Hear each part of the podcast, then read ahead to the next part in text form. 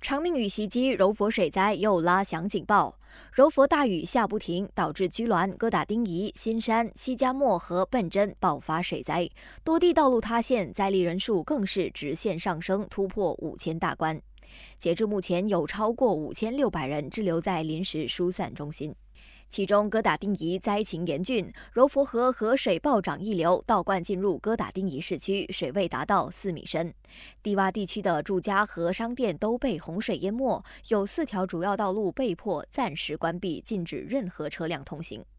柔佛州务大臣拿督翁哈菲兹呼吁灾区居民听从指示，必要时撤离家园。不过，他也表示，根据气象报告，相信柔佛的恶劣天气将在这一两天内有好转，呼吁民众一起祈祷雨过天晴。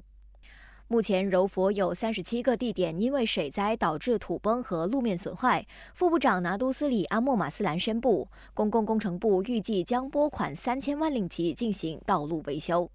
而这些维修工程预计在雨势趋缓后就会马上展开。除了柔佛、彭亨也迎来第二波水灾，马兰、云滨、北根三个县市传出灾情，多条河流水位超过危险水平，才一个晚上，灾力人数就已经增加到超过一千人。另外，北根公共工程局宣布，即日起到这个月二十八号，关丹通往西加莫大道将会关闭，以便进行维修工作。在这二十二天施工期间，民众受促绕道而行。感谢收听，我是宇文。